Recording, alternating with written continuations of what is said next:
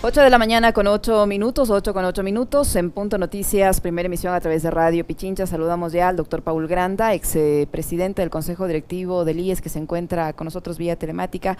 ¿Cómo está, doctor Granda? Buenos días, gracias por acompañarnos. Le saludamos a Alexis Moncayo, quien le habla, Licenia Espinel. Hace algunos días la Corte Nacional de Justicia concedió el recurso de habeas corpus a usted, eh, como expresidente del Consejo Directivo del IES, procesado por un presunto delito de delincuencia organizada para entregar eh, aparentemente de forma irregular, le digo aparentemente, eh, contratos por insumos en los hospitales del Instituto de, Seguridad Social en la ciudad de Guayaquil. Una vez que se le ha concedido este recurso, la medida cautelar en su caso eh, cambia del el arresto domiciliario a la presentación periódica ante la justicia. ¿Cómo está este caso, doctor? Granda, buenos días, bienvenido. ¿Ha habido algún avance? ¿Se ha reactivado o entró como muchos otros en un proceso muerto? Buenos días, muchas gracias. Un saludo, Licenia, un saludo, Alexis, un saludo a quienes nos están escuchando. En efecto, usted ha hecho una descripción precisa. Eh, la, Corte, la Corte Nacional de Justicia, luego de una apelación que nosotros eh, presentamos, nos concedió un habeas corpus. Lo interesante de esta sentencia es que desarrolla eh, muchas de las sentencias de la Corte Constitucional respecto de la garantía de los derechos y del debido proceso y de los derechos que tenemos los ciudadanos para enfrentar en este caso un juicio, para enfrentar en este caso una causa, una investigación. Y en mi caso, para que ustedes tengan una idea, eh, se me acusa de haber favorecido o de haber de alguna manera facilitado la suscripción de convenios de pago entre abril 2016 y octubre 2018 eh, en la seguridad social. Cuando yo llego a la seguridad social en diciembre de 2018, así de absurdo, digamos, es la base, el fundamento de, esta acusación que, por decirlo menos, es muy corta, es muy eh, limitada que hace la fiscalía y que lamentablemente acoge el juez para llamarme a juicio. Es tan grave la situación que ha pasado cerca de cinco meses y el juicio no se llegó a instalar. Es decir, prácticamente yo he pasado en arresto domiciliario un año, sentenciado de manera anticipada es decir, sin ni siquiera haber iniciado el juicio, privado de mi libertad, con las consecuencias que implica estar privado de la libertad. Es decir, no poder estar con la familia, no poder trabajar, no poder sostener a, sus hijos, no poder desarrollar la actividad y ni siquiera poder defenderme eh, en libertad de manera que, que se me ató de manos y pies. Ventajosamente, la Corte, la Corte Nacional de Justicia emite una resolución la semana pasada, una sentencia muy bien traída, muy bien fundamentada en doctrina, muy bien fundamentada en, en, convenciones internacionales, en la Constitución de la República, en la Ley de Garantías Constitucionales, y me otorga esta medida sustitutiva que primero me va a permitir defenderme en libertad y me va a permitir, obviamente, reunificarme con mi familia en la ciudad de Cuenca y buscar un trabajo digno que me permita dar el sustento eh, diario que, es lo que he hecho yo toda mi vida. ¿no? ¿Cómo está, Paul? Buenos días, un gusto saludarle. Eh, yo, quisiera que usted a la audiencia y a nosotros también nos cuente un poco eh, la génesis de este caso que lo involucra a usted. ¿Quién presenta la denuncia y por qué es que cometen ese error que a mí me parece grosero? De esas cosas o a esas cosas los ecuatorianos nos acostumbramos durante el gobierno de Lenin Moreno y de quienes estuvieron al frente de la persecución judicial en muchísimos casos. A usted le acusan por algo que ocurrió entre 2016 y 2018 cuando no estuvo al frente del IES. Así vimos un montón de cosas más de inocentes a los que les acusaron de cosas que nunca hicieron. Eh, pero ¿quién presenta esa denuncia? ¿Cómo fundamenta además Fiscalía una acusación tan, eh, tan ridícula? Mire, eh, el inicio supuestamente de todo este proceso es la avioneta que se estrella en Perú y a partir de eso se inicia este proceso de investigación. En la que viajaba Daniel Salcedo, que era de propiedad de Alfredo Adum. Exactamente, ese es el origen, digamos, ese es el, primer motivo por el cual se realiza un proceso de investigación. Pero luego de eso, digamos, vale la pena decir, Alexis, porque su pregunta es buena, eh, nosotros como eh, presidentes del Consejo Directivo, no se olvide que el Consejo Directivo no es ordenador de gasto, el Consejo Directivo no paga contratos, no firma contratos, porque las unidades hospitalarias de la Seguridad Social, de acuerdo al artículo 115 de la Ley de Seguridad Social, tienen total y plena autonomía para suscribir contratos tienen autonomía administrativa y tienen autonomía financiera. Sin embargo, cuando yo llego a la Seguridad Social en diciembre del 2018, eh, la administración de la época eh, nos presenta un informe sobre el abuso de los convenios de pago que se daban en algunas unidades hospitalarias del país, entre otros del Hospital Teodoro Maldonado, solamente cito un ejemplo, que es sujeto de esta investigación que hago, que hago referencia. Y en febrero del 2019, es decir, menos de dos meses de que yo asumí la función de presidente, se le eh, removió del cargo al, gerente del Hospital Teodoro Maldonado, el señor Luis Jaira Lazunino. ¿Por qué recalco esto? El señor Jaira Lazunino, el, el ex gerente del Hospital Teodoro Maldonado, es coprocesado conmigo en este caso. Es decir, seríamos parte de una estructura criminal. ¿Cómo Paul Granda? Es parte de una estructura criminal del cual remueve a un gerente porque eh, efectivamente solicita que se remueva ese gerente porque existían eh, denuncias y existían eh, muchas observaciones respecto de cómo se contrataba en ese hospital. Sobre ese caso, por ejemplo, en concreto, Alexis, se presenta una denuncia motivada por nosotros, por el Consejo Directivo, no solo por Paul Granda, sino por el otro vocal, eh, se presenta una denuncia por parte de la Administración de la Seguridad Social y hay en este momento procesos que se están investigando producto de esa denuncia. Entonces, así de absurdo es, Alexis. Es decir, nosotros presentamos denuncias y resulta que somos parte de una estructura criminal. O sea, ¿cuál fue nuestra función en esa estructura eh, para el cometimiento de un delito? Destruir la estructura criminal. Mire, yo, Alexis, le digo francamente, nunca he intervenido en estos temas, he sido eh, muy respetuoso de lo que representa la independencia eh, de las funciones del Estado, pero hoy le puedo decir con certeza, porque he sido sujeto de esta situación, de una privación de la libertad injusta, del establecimiento de un juicio en contra injusto, sin ningún tipo de fundamento, de que usted tiene razón. Efectivamente, ¿cuántos procesos existirán en este país en los que se presentan acusaciones sin ningún tipo de fundamento y, no se diga, personas que han sido privadas de la libertad sin ningún tipo de fundamento y que incluso en algunos casos han perdido la vida? Mire usted uno de los ejemplos de uno de los presos de la, del Centro de Rehabilitación Social de Guayaquil que tenía ya boleta de libertad y resulta que cuatro meses no se despachó esa boleta de libertad y falleció en estos actos de amotinamiento y de violencia que hubo en la cárcel. De hecho fue asesinado. Em, yo, yo, yo le quisiera preguntar también, Paul, para conectar esto último que usted acaba de señalar, el hecho de que, eh, digamos, en, en el sistema judicial ecuatoriano es evidente de que hay un intento grosero por politizar ciertos casos y por judicializar la política también. Ojalá algún momento se termine con esa práctica porque eh, creo que el, espacio del debate político es otro, ¿no? Son las ideas, eh, es la sociedad, eh, son otros espacios, no es precisamente los tribunales de justicia donde deben llevarse adelante las vendetas políticas. ¿Usted se considera perseguido político? Mire, no tengo otra explicación, Alexis. Créame que, que usted sabe yo vengo del mundo académico, soy profesor universitario eh, y, he procurado toda mi vida en ser objetivo, en ser justo, digamos. Uno puede equivocarse como todos en la vida, pero jamás en mi caso de mala intención, de mala fe, peor con dolo. Eh, y, francamente, créame que he revisado mi caso y no hay sustento, no hay fundamento, ni de derecho ni de fundamento fáctico. Fíjese usted, a mí se me vinculó, faltando 22 días para que termine la instrucción fiscal, ya violando de por sí el derecho a la defensa, se me vinculó apresuradamente por parte de una fiscal eh, de la ciudad de Quito, que ya no está siguiendo el caso. Se me vinculó de manera apresurada, fundamentalmente porque yo me habría reunido, esa es un poco la hipótesis, con el señor Dalo Bucarán.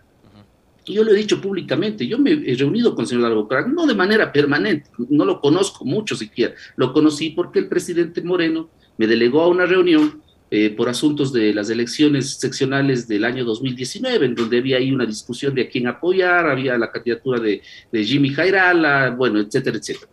Fue una reunión a la que fui delegado y se habló sobre temas estrictamente políticos.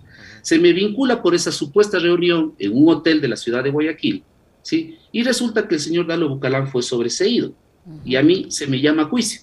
Es decir, si la única razón por la que a mí se me supuestamente se me vincula a esta estructura es una reunión de carácter política, digamos, y a la persona con la que me reúno se le sobresee, fíjese usted, existe una decisión absolutamente desproporcionada en mi contra y se me llama juicio.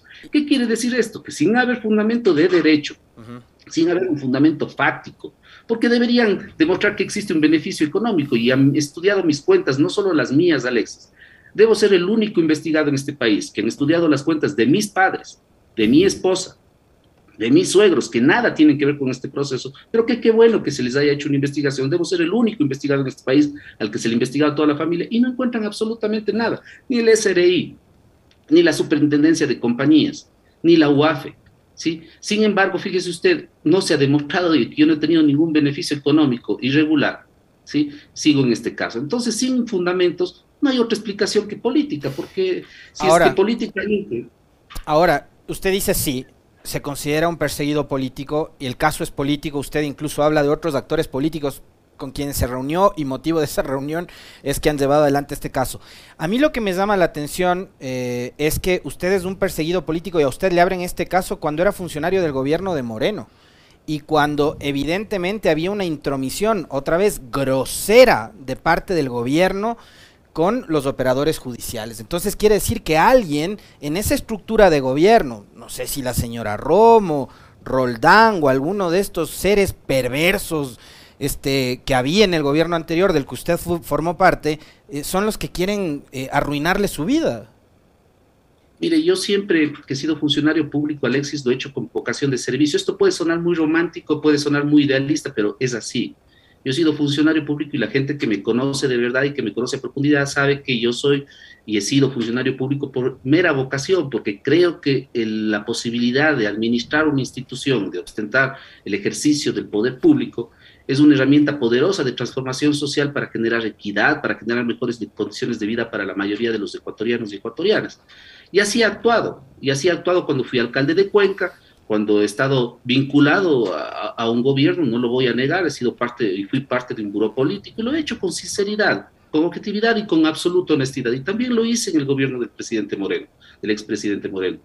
Pero yo me resisto a creer que puedan existir fuerzas o personas que estén dispuestas a hacer daño a otras solamente porque existen diferencias políticas o diferencias de criterio. Me resisto a creer, porque creo en el ser humano. Si usted me pregunta, Paul, después de lo que ha vivido un año eh, eh, privado de su libertad, destrozada su vida desde todo punto de vista, porque es así, cuando uno deja de trabajar, yo no sé Alexis, si a usted le pasa, estoy seguro que sí, pero si usted deja de trabajar uno o dos meses, tiene unas complicaciones enormes. A mí me pasa exactamente lo mismo. Y eso es lo que me ha sucedido. No puedo creer que existan personas ni dentro de un gobierno ni fuera de un gobierno que quieran perseguir a una persona de manera injusta, pero no tengo otra explicación. La otra explicación que se puede dar es que son esas mafias a las cuales nosotros denunciamos. Pero tanto poder tienen las mafias para incidir en los operadores de justicia para que a una persona le tengan privado de su libertad injustamente, o es el sistema. Entonces, sí es una reflexión que, que, que hay que encontrar respuestas pronto, Alexis, porque yo coincido con usted la función judicial, la fiscalía, ninguna institución puede ser operadora política a través del ejercicio de la justicia que tiene que cumplir con preceptos constitucionales y ser 100% objetiva.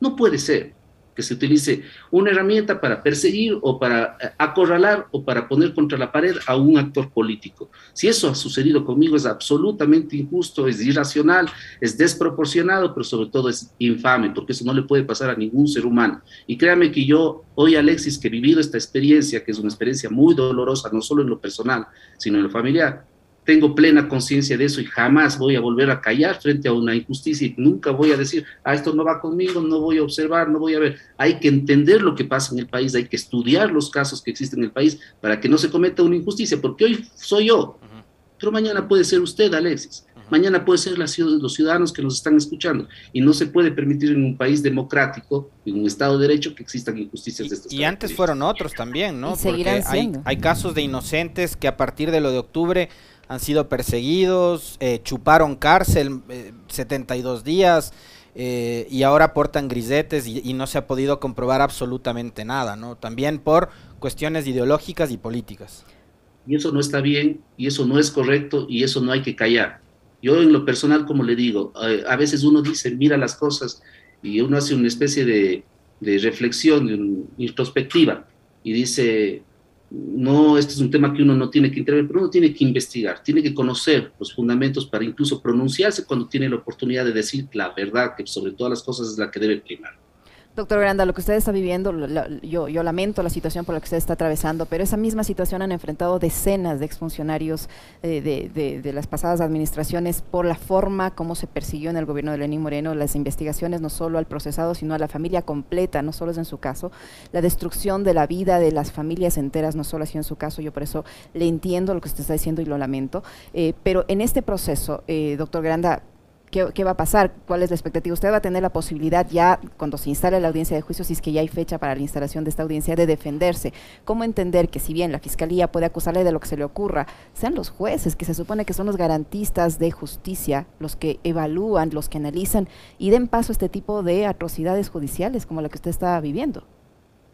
Mire, yo, he tenido que soportar, digamos, la audiencia preparatoria de juicio con un juez de la ciudad de Guayaquil absolutamente desorganizado, convocó a cerca de 26 audiencias para una audiencia preparatoria que debe durar una o dos audiencias, no más, en donde el fiscal tiene que presentar una acusación sucinta, clara, concreta. Se demoró 26 sesiones, se demoró casi cinco meses para presentar esa acusación, para que usted tenga una idea. Y efectivamente a uno le deja mucho que desear el sistema judicial. Pero tengo que ser justo también o tratar de ser objetivo. Cuando veo una sentencia de la Corte eh, Nacional de Justicia, muy bien argumentada, muy bien fundamentada, que garantiza los derechos, me da esperanza. Entonces yo tengo esperanza que en el tribunal penal que está juzgando este caso, que está conociendo este caso, los jueces efectivamente sean eh, concordantes, sean consonantes con lo que ha resuelto la Corte Nacional de Justicia, que es una sentencia muy importante porque además, eh, déjeme decirle, Licenia, dice que eh, en mi caso fui vinculado sin argumentos y que fui eh, vinculado sin ningún tipo de fundamento, que no existe una expresión adecuada, coherente de mi supuesta vinculación a esta estructura criminal. Y dice también que el llamamiento a juicio eh, carece de sustento, es decir, esta sentencia de la Corte, Corte Nacional de Justicia hace una reflexión porque ve que no existe motivación para llamarme a juicio y para vincularme, con lo cual mi detención terminó siendo arbitraria ilegal e ilegítima. Eh, linda la declaración, pero pasado un año en el que yo efectivamente fui sentenciado anticipadamente sin siquiera haber iniciado el juicio. Entonces, yo creo que hay que hacer una reforma estructural al sistema judicial, sin lugar a dudas. Me parece que debemos ponerle atención porque no existe desarrollo si no existe justicia, así de simple y de sencillo. Vean cómo se mueren las personas en los centros de rehabilitación social, cómo mueren asesinadas. Entonces eso no podemos ser impávidos. Es más grave lo que pasó en Guayaquil, de lo que pasó en algún momento y conmocionó al mundo en Carandirú, recordarán ustedes en Brasil. Entonces no podemos dar de espaldas a este tipo de cosas y esas injusticias que están sucediendo. Ahora, el juicio va a arrancar y efectivamente yo espero que los miembros del tribunal coherentes con lo que ha dictado la Corte Nacional de Justicia y con la verdad de los hechos, ninguna vinculación ni ningún elemento de convicción en mi contra, declaren mi inocencia. Ese es mi, ese es mi objetivo. Y uno de los objetivos que yo tenía de estar en libertad es irme yo presencialmente a frentear el juicio, a estar ahí, a mirarles a los ojos, a mirarle al fiscal cómo me puede acusar sin ningún tipo de fundamento. Y que sepan que hay personas que defendemos el honor hasta las últimas consecuencias y que defendemos la verdad. Ese era mi objetivo. Por eso yo compareceré al juicio de manera personal. Yo no he intentado salir del país, no tengo antecedentes penales. La Contraloría jamás me ha establecido, eh, Licenia Alexis jamás me ha establecido un indicio de responsabilidad penal, ni en este caso, ni en ningún caso, ni siquiera de responsabilidad civil. Entonces no tengo por qué huir, no tengo por qué no dar la cara. Ha sido tremendo para mi familia este año de privación de la libertad en todo sentido físicos, de salud, psicológico, económico, de desintegración familiar. Mi familia ahora está en la ciudad de Cuenca, tengo que irles a ver, a abrazar a mis hijos después de casi 100 días que no les he podido ver. Pero eh, hay que enfrentar esto con, con, toda la valentía suficiente y créanme que a veces uno saca fuerzas de la flaqueza, fuerzas de flaqueza, pero hay que hacerlo y veo que ustedes me comprenden esto. Y déjeme decirle una cosa importante, porque creo que también este tiene un lado humano, Alexis y, y un amigo, que no voy a citar porque no le he pedido autorización, que estuvo en una situación parecida a esta, me hizo leer a un, eh, a un psiquiatra eh, que estuvo en un campo de concentración nazi, en Auschwitz, eh, se llama Víctor Frank, ah, y él describe todos los impactos de lo que representa una privación de la libertad injusta. Eso sucede y debe suceder con muchas personas y no podemos permitir que eso suceda en el Ecuador. ¿Hay fecha para la audiencia de juicio, doctor Granda? Acaban de notificarnos para acaban de notificarnos para mediados del mes de mayo la reinstalación de la audiencia. Quizás tenga continuidad la audiencia. De mayo dijo perdón, perdón me equivoqué eh, mediados del mes de noviembre ya ah. uno está medio perdido en las fechas. Eh, mediados del mes de noviembre y espero que tenga continuidad la audiencia de tal manera que que, que, termine pronto, que no se dilate. Imagínense, la audiencia no se ha instalado en cinco meses. Y logró instalarse la semana pasada por un par de horas para eh, eh, plantear la teoría del caso. No puede ser que la justicia se retarde tanto, que la justicia no llegue, o sea, que sea además, eh, que la justicia no sea objetiva y además inoportuna, es, doble injusticia, por decirlo de alguna forma. Decía hace un momento que una de las pruebas por las cuales se le acusa de haber autorizado el convenio de pago eh, Paul, era eh, simplemente una bitácora de haber ingresado a un edificio eh, aledaño a uno de los hoteles más importantes de Guayaquil. Aparte de esa prueba, entre comillas, ¿qué otra cosa tiene Fiscalía que lo podrían incriminar a usted de lo que se le acusa? Mire, la Fiscalía luego de que ya es sobreseído el señor Dalo Bucarán, evidentemente y sin quedarse con elementos para acusarme a mí, eh, sacó otra bitácora diciendo que el señor Daniel Salcedo había estado en el edificio de la Zarzuela en la ciudad de Quito, aquí en la ciudad de Quito, y que como yo habría estado desempeñándome como presidente, probablemente me visitó a mí, él, habría visitado, es decir, una especie de expectativa. Fíjese usted, es tan fácil, se revisa la bitácora, efectivamente el señor Salcedo ha llegado un día a la ciudad, al, edificio de la Zarzuela, ingresa al quinto piso, en donde funciona la vocalía de los empresarios, y ya supuestamente se habría reunido con Pablo Grande. Yo señor Salcedo no lo conozco, no lo he visto, nunca me he reunido con el señor Salcedo. No he tenido ninguna, en ningún momento, en ningún momento de mi vida, un contacto personal con él para decir, he saludado, he conversado con él. ¿Y usted, ¿y, usted y su defensa pensarían pedir también el testimonio de Salcedo para que reafirme y confirme lo que usted nos dice, que tampoco le conoce?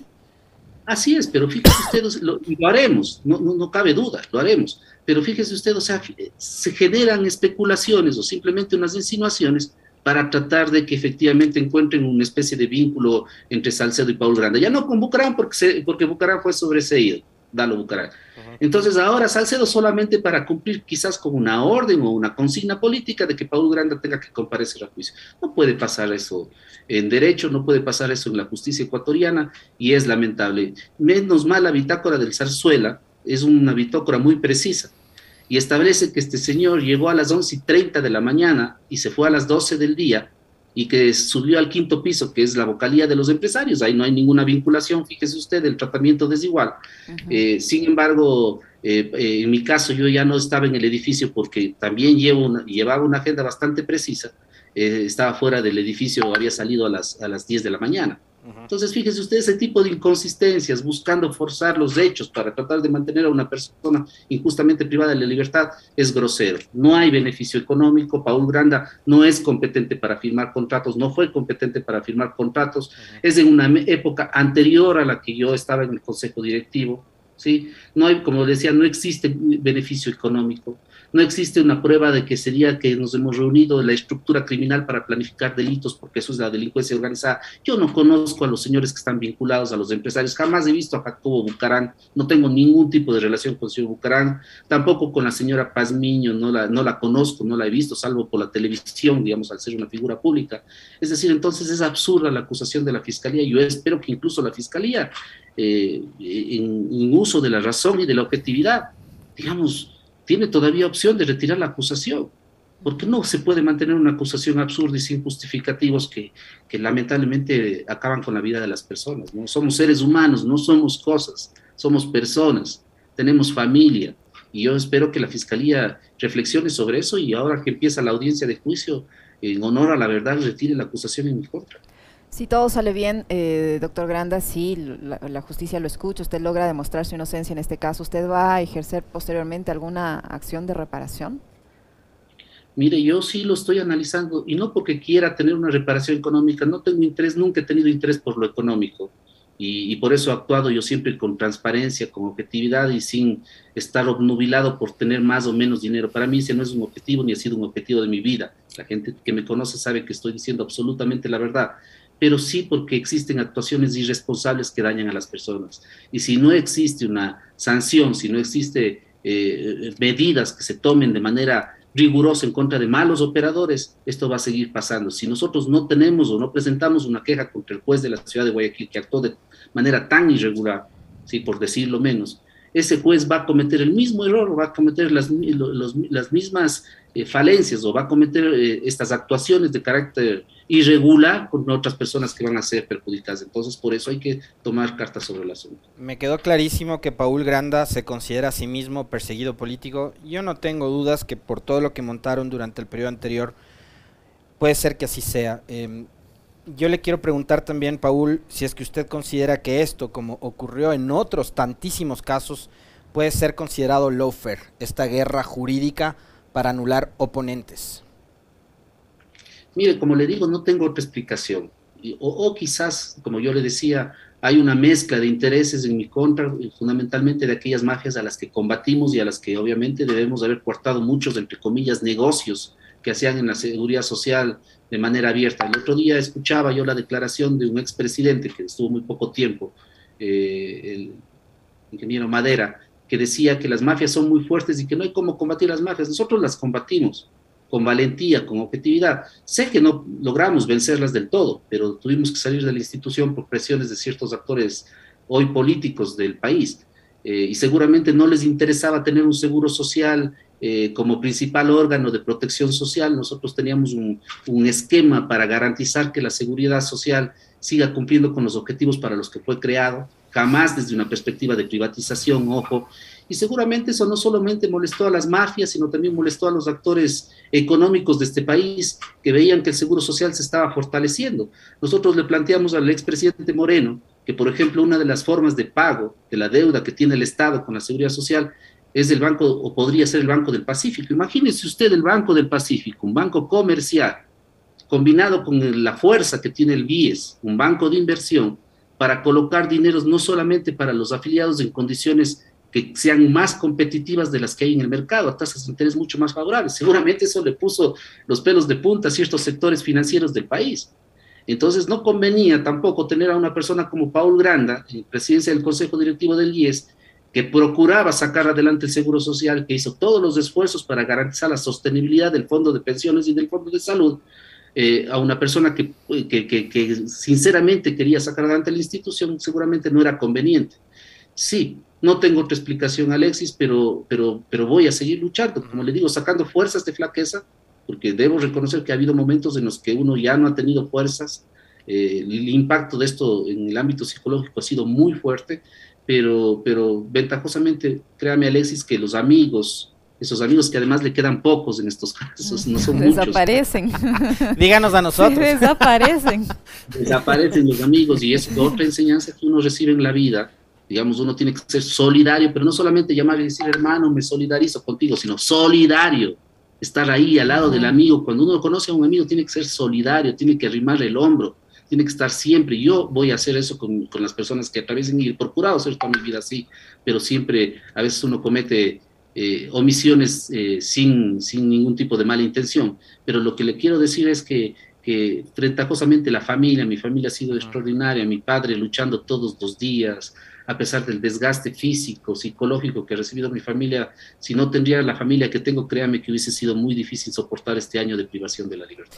Y ahí dice, doctor Granda, que hay sectores y actores, perdón, actores políticos que presionaron para que usted salga del Instituto Ecuatoriano de Seguridad Social, a quienes posiblemente les molestó el hecho de que usted eh, tratara de combatir a las eh, mafias que están inquistadas en esta institución. ¿Quiénes son esos actores políticos?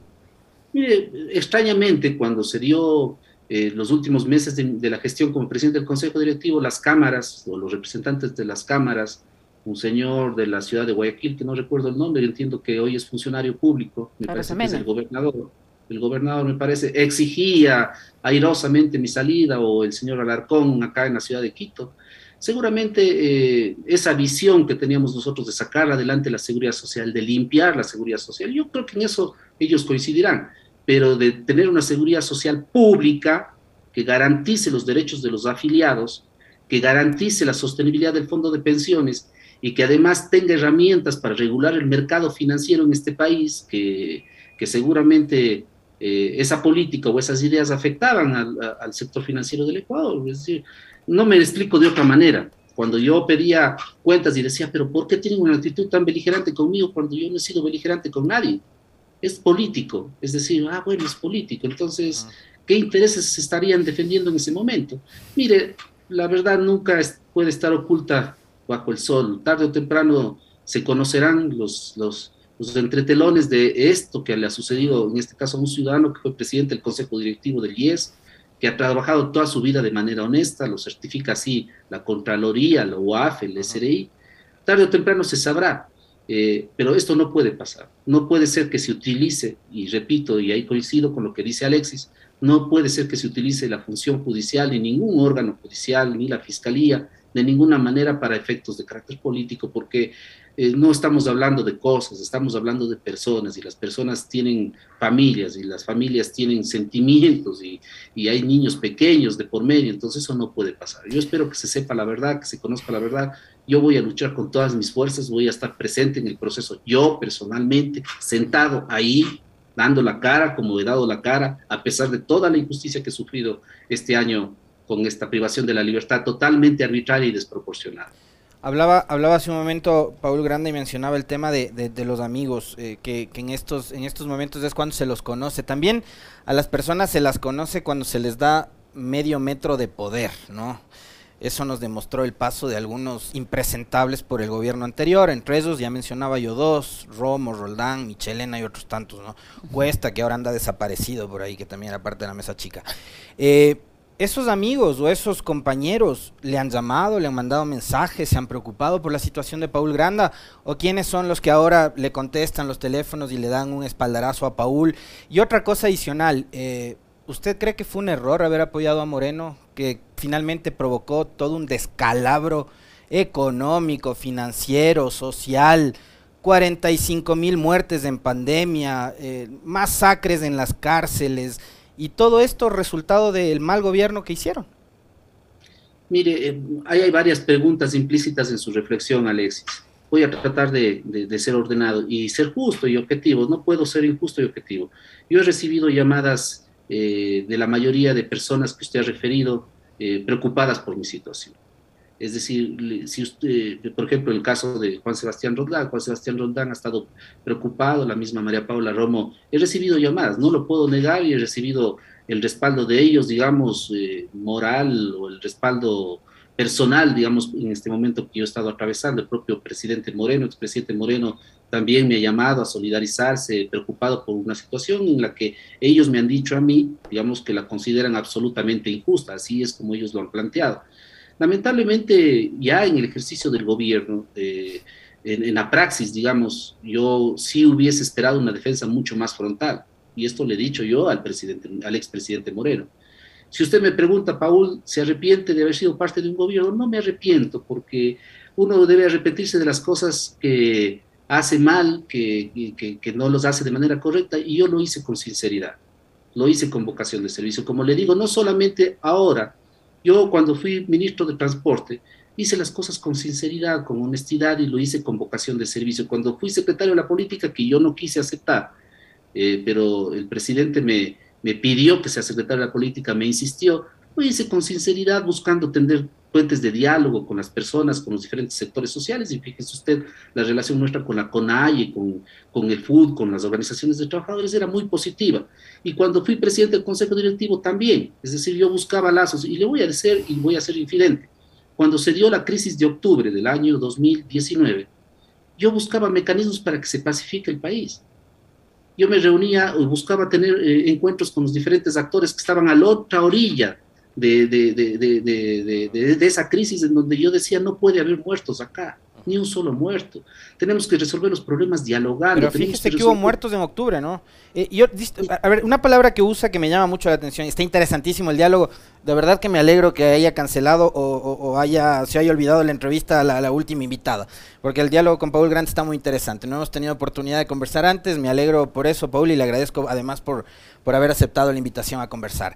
Eh, pacificar al país. Eh, ¿Estábamos en guerra? Me pregunto, porque, digamos, íbamos, íbamos bien, incluso con un crecimiento económico pronunciado y demás. Y cuando ocurren las muertes, es en octubre del 19, cuando la testarudez de un ministro de Finanzas, que era el mandadero de los grupos de poder que usted señaló hace un momento, de Patricio Alarcón, de Arosemena, de todos los empresarios y de los gremios de este país, era Martínez, que ahora está en el BID ganando 35 mil dólares mensuales después de haber especulado con la plata de los ecuatorianos en media pandemia, pagando bonos a los tenedores de deuda y dejando en soletas los hospitales y el sistema público de salud. Eh, la testarudez de llevar adelante el decreto 883 fue lo que provocó muertos. Antes, ¿cuándo hubo muertos? ¿Cuándo hubo guerra, confrontación como la que estamos viendo ahora? 250 personas asesinadas dentro de las cárceles, porque como decía nuestro invitado anterior, eh, el doctor Diego Fuentes, resulta que ni el sistema de, rehabilitación social, ni el Ministerio de Gobierno destina los recursos necesarios para poder dotar, capacitar al personal que se encarga de las guías en los centros de rehabilitación. Eso provocó el gobierno anterior, el de Moreno, cuando eliminaron el Ministerio de Justicia, la señora Rosana Alvarado a la cabeza decidiendo esas, eh, eh, tomando esas malas decisiones. Entonces, ¿qué, era lo que se necesitaba pacificar? Le, le devuelvo la pregunta, está interesantísimo eso que acaba de decir. Mire, yo cuando me refiero a pacificación, y no me quiero olvidar la referencia que usted hace al Ministerio de Justicia, cuando yo me refiero a pacificación, me refiero a que había una confrontación evidente en las calles. Es decir, el que no quiera ver eso, digamos, no sabe lo que pasó en octubre de 2019. Había una confrontación y había violencia. Eso era evidente, digamos. O sea, vimos quemarse carros de la policía, vimos agredir a policías, vimos gente que moría eh, por A o B circunstancias que efectivamente, seguramente la justicia la tendrá que esclarecer pero evidentemente había un momento de violencia. La tesis que yo tenía y la tesis que yo proponía al presidente Moreno es que hay que buscar todos los mecanismos para que, para que exista paz, para que exista una convivencia adecuada, para que el gobierno tenga la posibilidad de sentarse con los actores sociales y conversar sobre los problemas que le aqueja a la ciudadanía. Esa fue mi teoría hasta el final. Y esa fue mi teoría de alguna manera que me dio la razón, la historia, o me dio la razón, los hechos, que efectivamente permitió de que eh, se termine con esta situación más allá de los conflictos que se habían sucedido. El problema es que tenemos que aprender de esas experiencias. El problema es que esas experiencias dolorosas en donde perdemos la vida de personas o donde personas han sido agredidas, de donde se ataca instituciones, de donde venga, no importa, la violencia es la misma, de donde venga, el origen de la violencia termina siendo finalmente, o termina teniendo las mismas consecuencias. Entonces esa fue mi tesis, esa fue mi teoría.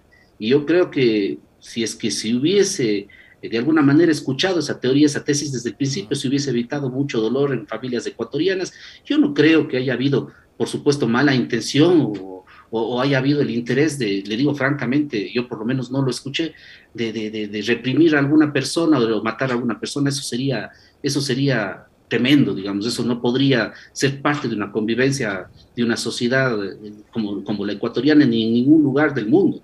Eso por un lado. Por otro lado, cuando nosotros, cuando se plantea, yo obviamente no, no participé de esa decisión de, de escindir el Ministerio de Justicia porque se escindió en dos instituciones. Yo estaba fuera del país por primera vez después de mucho tiempo eh, gozando de vacaciones con mis hijos y se me pidió a mí que eh, revise como ministro de la política, coordine el tema de la decisión que iba a darse entre en el Ministerio de Justicia. Y yo no creo que haya tenido responsabilidad, le digo francamente, Rosana Alvarado sino yo creo que ahí tenemos que ser honestos con el país, Alexis. El problema carcelario en el Ecuador es un problema estructural, no depende de las instituciones. Le garantizo que si es que las cosas seguían igual desde el punto de vista institucional por el Ministerio de Justicia, si hubiésemos tenido los mismos problemas que tenemos en la cárcel. Yo conozco el Centro de Rehabilitación de Cuenca, porque apoyamos al Ministerio de Justicia que construye el Centro de Rehabilitación de Cuenca, como una cárcel regional resulta que hoy es una cárcel nacional, es decir, sobrepasó su capacidad para eh, recibir PPLs. Es decir, si usted no tiene una política de justicia que no encarcele, que no prive de la libertad a cualquier ciudadano, incluso por razones menores, y no sobresature, no genere una sobrepoblación carcelaria, es imposible controlar las cárceles. El problema de las cárceles no es institucional, permítame decirles, es mi criterio, puedo estar equivocado, no es institucional es que no existe una política de Estado respecto de la rehabilitación social, es porque nosotros no tenemos una política en materia de justicia que no inunde o que no llene las cárceles de personas injustamente privadas de la libertad o personas que podrían pagar sus penas de otra forma, de otra manera. ¿sí? Entonces es un problema de carácter estructural, no es un problema de una decisión de carácter institucional, déjeme decirle, y ese es un tema que hay que abordarlo en función de un consenso nacional. No podemos hablar de cárceles en función de una herramienta política para atacar a uno o a otro, no importa quién sea el gobierno ni quién, esté atacando. El tema de la rehabilitación social es un tema que debemos abordarlo como la seguridad social en función de la construcción de un gran consenso nacional. Porque la seguridad social, por ejemplo, el máximo organismo de protección social, tiene que prevalecer pues, frente a cualquier efecto, frente a cualquier interés privatizador o de aplicación de un modelo chileno, que sería absurdo, digamos, en donde las pensiones son mínimas. Hoy los chilenos están eligiendo nuevo presidente de la República y la principal tesis de los candidatos presidenciales es mejorar las pensiones de los jubilados, ¿sí? Porque les pagan 200, 250 dólares. Entonces hay temas en el país que requieren un gran acuerdo nacional y en donde las camisetas o los intereses políticos deben quedar aparcados a un lado si queremos realmente hacer política que genere transformaciones sociales.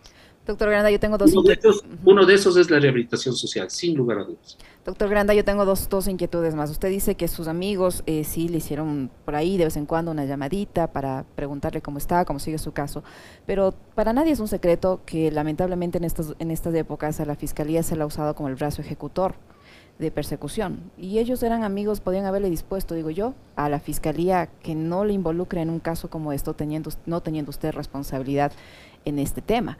Si la evidencia está allí, si usted ingresó a la institución mucho tiempo después de que pasaron estas supuestas irregularidades, entonces no hubiera sido más fácil que desde los niveles altos del poder le llamen a la fiscalía, amigos suyos que son, diciéndole no le metas al señor Granda en este caso. Eso por un lado.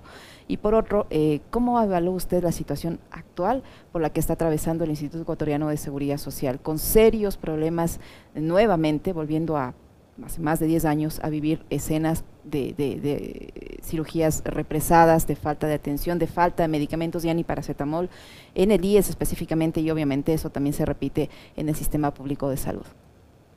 Licenia, eh, usted me planteaba la, primera pregunta en el sentido de una intervención mucho más directa de, algún funcionario del Estado. Mire, cuando yo hablaba con las personas, porque no solamente hablé con funcionarios del gobierno anterior, hablé con miembros de la Asamblea Nacional, de diferentes tendencias y bancadas políticas, porque yo tengo que decir, eh, siempre he tenido capacidad de, conversar y hablar con diferentes actores políticos, como no puede ser de otra manera. Yo creo que la política es el arte de los acuerdos para resolver los problemas de la gente. Es decir, y así debería caminar, así camina en el mundo en donde la política realmente resuelve los problemas de los ciudadanos, haciendo acuerdos, llegando a consensos, buscando las mejores soluciones para los problemas de la ciudadanía en general, para los problemas de empleo, para los problemas de seguridad, etcétera, etcétera, que es otro tema que requiere un consenso nacional.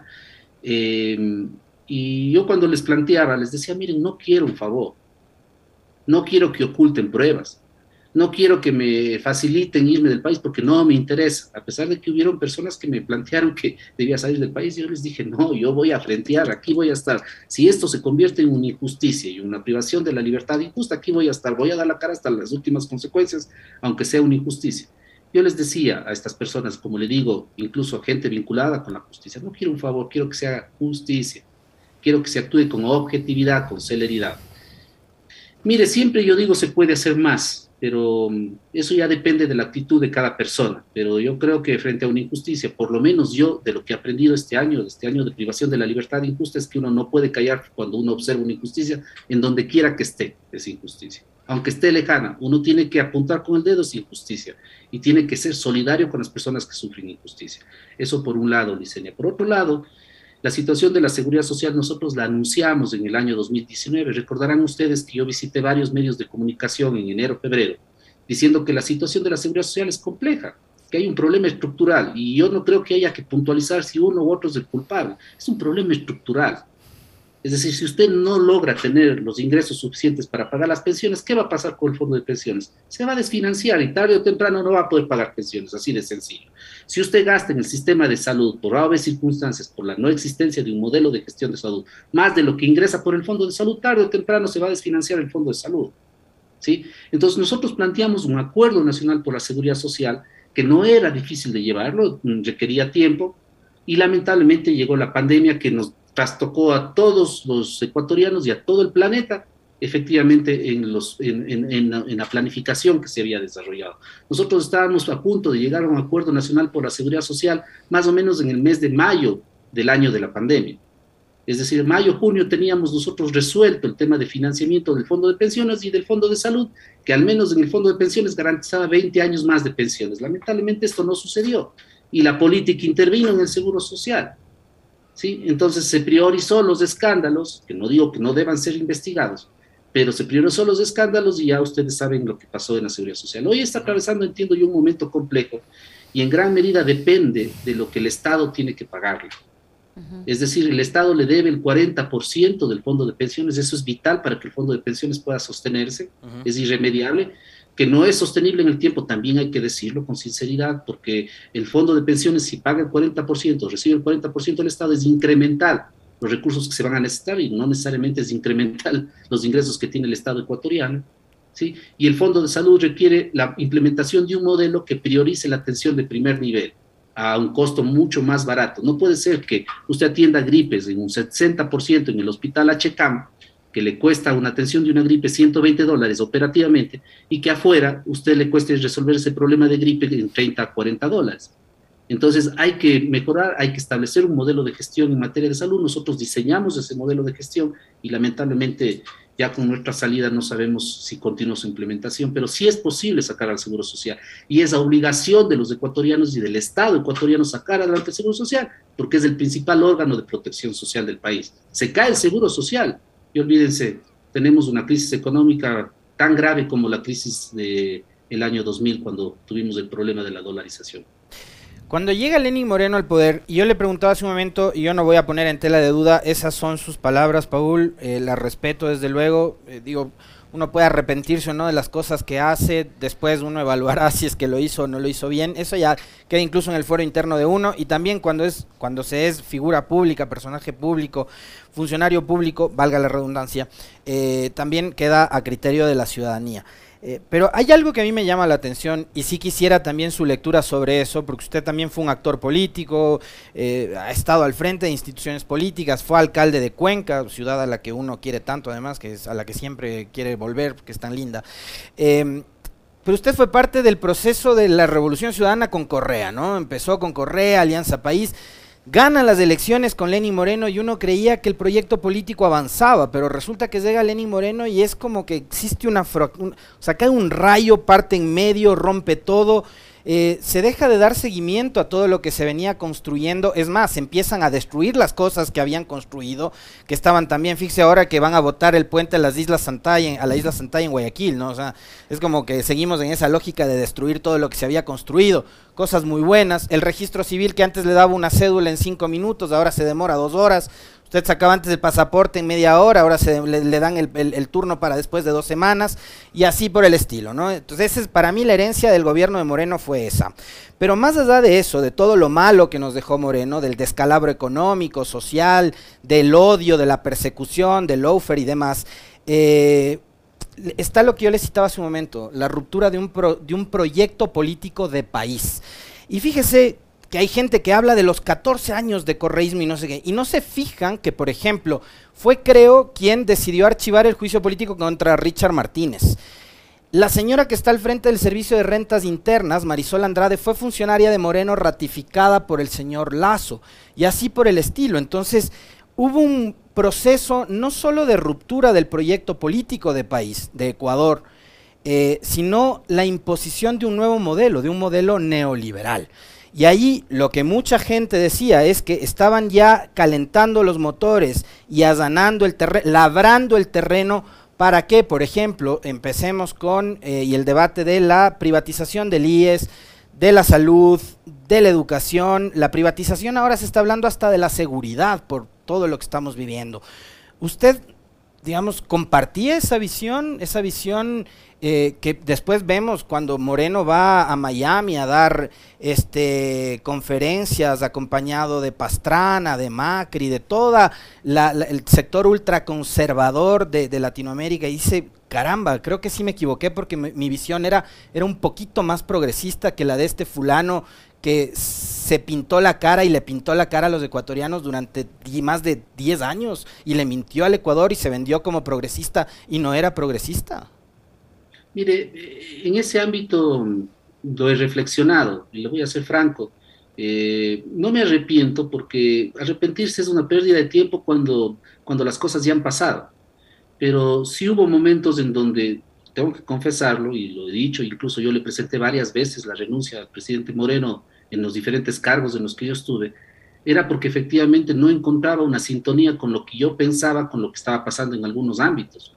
Entonces, eh, le digo con franqueza, tal vez hay un error y uno tiene que reconocer es de no haber tomado una decisión mucho tiempo, mucho tiempo antes. Yo, por ejemplo, presenté la renuncia al Consejo Directivo del Seguro Social dos o tres veces, incluso en alguna ocasión, luego de la crisis de octubre, yo eh, pedí una reunión con el presidente Moreno y le dije, presidente, me voy a retirar y creo que usted tiene que generar una reestructuración de su gabinete total después de la crisis de octubre. Esa fue mi sugerencia y el presidente Moreno me insistió en que no, no me retire del gobierno. Como le digo, yo siempre he sentido la función pública como un tema de vocación Y lo que sí le puedo decir es que jamás traicioné mis principios y jamás traicioné mi visión progresista, digamos. ¿Por qué? Porque además yo estaba en el sector social, coordinando el sector social, y créame que hacíamos todo el esfuerzo para rescatar los temas que tenían que ver con la garantización de la educación de calidad, que en los hospitales no tengan problemas. Eh, luego, como le digo, vino la crisis del, del, coronavirus y efectivamente eso nos puso en otro tipo de momento, digamos, de emergencia total. Eh, y, yo lo que hice desde el sector social es tratar de, rescatar y mejorar todo lo posible en función de la crisis económica o en el marco de la crisis económica que teníamos, garantizando los derechos sociales de la gente. Por ejemplo, precautelamos por sobre todas las cosas los bonos, los bonos que se entregaban por, la, por pobreza, los bonos que se entregaban a las madres que necesitaban del apoyo del Estado ecuatoriano para por lo menos tener para comer mensualmente o por lo menos cubrir de alguna manera las necesidades básicas que tienen los seres humanos en el Ecuador. Eso nosotros es lo que peleamos con todas las fuerzas. Seguramente en otros ámbitos, como en el ámbito económico, no habían coincidencias, pero también tenemos que decir, Alexis, una cosa, no podemos mirar las cosas sin objetividad. La situación económica del país venía eh, complicada desde antes. O sea, no nos engañemos. Yo era parte del, del, proceso político del gobierno anterior, del gobierno del presidente Correa, y que tampoco me arrepiento. Yo fui alcalde de una ciudad e hicimos cosas muy importantes por la ciudad de Cuenca, definimos un modelo de gestión para la ciudad de Cuenca, logramos que se financie la construcción del tranvía con una tasa de interés al 0%, imagínese usted, con una tasa de financiamiento del 0% del gobierno francés. Entonces yo no me arrepiento porque creo que hicimos cosas muy importantes, pero también hay que ser autocríticos y hay muchas cosas que cambiar. Entonces yo creo que lo que sucedió en la ruptura Correa-Moreno, y ahí hago un análisis quizás abstrayéndome un poco de haber estado cerca, yo creo que fue una ruptura lamentable porque que existía la necesidad de hacer reformas de la construcción de una organización política democrática, amplia, en donde se tratan las cosas eh, con respeto, digamos, pero sobre todo con, con toda la fuerza del caso, como corresponde, pero en el ámbito político. Eh, lamentablemente esa ruptura terminó constituyéndose en un tema que para muchos se convirtió en una desilusión, porque eh, muchos estuvimos y hemos estado en estos procesos políticos progresistas pensando seriamente en el país, pero lamentablemente esas disputas personales terminan con estos proyectos políticos, ¿no? Muchísimas gracias, doctor. Un gusto haberlo visto y suerte en el proceso judicial que va a enfrentar a mediados del próximo mes. Al doctor Paul Granda, ex presidente del Consejo Directivo del IES, que ha estado con nosotros. Muchísimas Un fuerte abrazo, Paul, y gracias, por haber aceptado la invitación.